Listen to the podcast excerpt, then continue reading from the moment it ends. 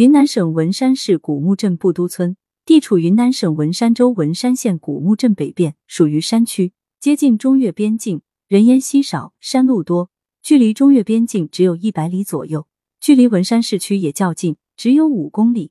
该村东南邻牛棚村委会，西邻莲花塘村委会，北邻开化镇，距离镇十点零零公里，国土面积十八点九六平方公里。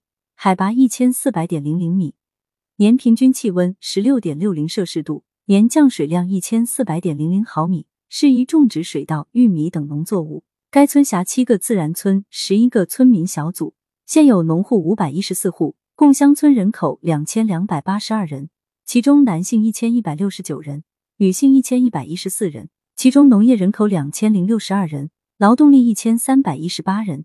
村子四面环山。但交通并不闭塞，旁边就有高速路。村口到文麻高速只有两百零一米。离开村子有三条路，其中一条向东北，沿布都河谷走向，穿过两公里外的石桥新村，连接文都公路；另两条是十步公路的两个方向，分别通向西南和东南的群山之中。五月二十九日，布都村两岁半的小男孩常凯凯在爷爷家院子里玩，陪着他的是爷爷和一只金毛犬。上午十点十五分，爷爷刚进屋，不知何处传来“砰”的一声，金毛似乎听到什么动静，摇着尾巴向院外跑去。孩子跟了上去，似乎与某人交谈后，兴奋呼叫着出了院。三分钟后，爷爷出来查看，已不见常凯凯的踪迹，而金毛也一同消失。孩子走失当天，郑女士家人报了警，警方多次调查，但仍没发现任何蛛丝马迹。查看监控视频。有一条是孩子走失前的最后画面，孩子走之前说了一句话，在视频听到的是“我走了”。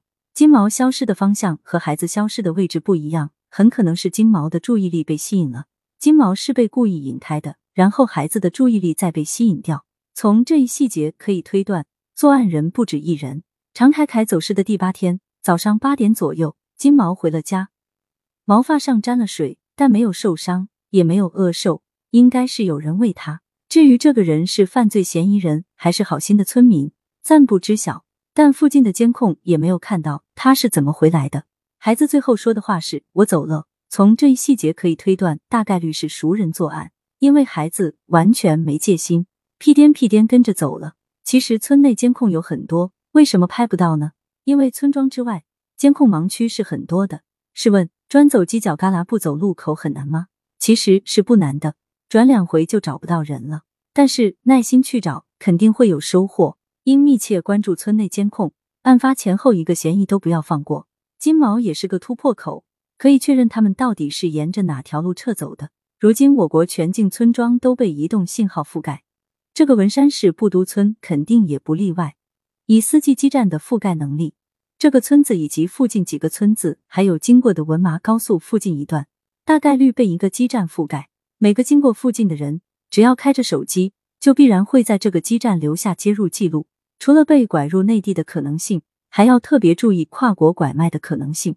这种地方的拐卖呈现出两方边境困局：中国的孩童、女人被拐卖到越南，越南妇女儿童被拐卖到中国，两地经常要跨国办案，异地拐卖的新闻屡见不鲜。你可以搜索云南文山边防侦破特大拐卖境外妇女儿童案纪实，进一步了解详情。困难就在“跨国”二字上，境外人员与境内人员里应外合进行贩卖，利用的就是互不同属的盲区。他们对当地的地理环境很熟悉，能够轻松找到隐蔽的作案手法，熟练逃避视频拍摄。其本案中的砸墙就是其中一个不需要露脸的吸引手段。孩童走失的新闻时而有之。不管是乡村还是城区，都会有这样的事情发生。这点我们需要提高认识，加强警惕，履行好监护职责。我们希望所有孩子都能健康成长，所有家庭都能平安团圆。我们自身永远都是第一道防线。目前，孩子家长发布寻人启事，悬赏十万。目前孩子还在寻找中，警方已立案。五月初。最高人民法院、最高人民检察院、公安部三部门联合发布关于敦促拐卖妇女儿童相关犯罪嫌疑人投案自首的通告。通告指出，实施或者参与拐卖妇女儿童、收买被拐卖的妇女儿童以及关联犯罪行为的犯罪嫌疑人，自本通告发布之日起至二零二二年六月三十日前自动投案。如实供述自己罪行的，可以依法从轻或者减轻处罚；犯罪较轻的，可以依法免除处罚。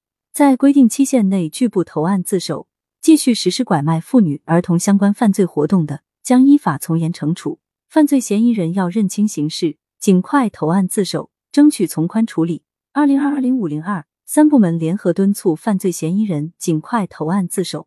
通告发布后，迫于公安部打拐专项工作的强大追逃压力，以及警方开展的强力打拐追捕劝投措施，主动联系警方投案自首的案例有不少了。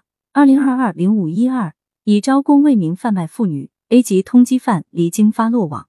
文山二周岁小男孩失踪事件，如果是拐卖案的话，犯罪分子属于顶风作案了。不过还在三部门通告截止期内，还是尽快投案自首吧。希望尽快破案。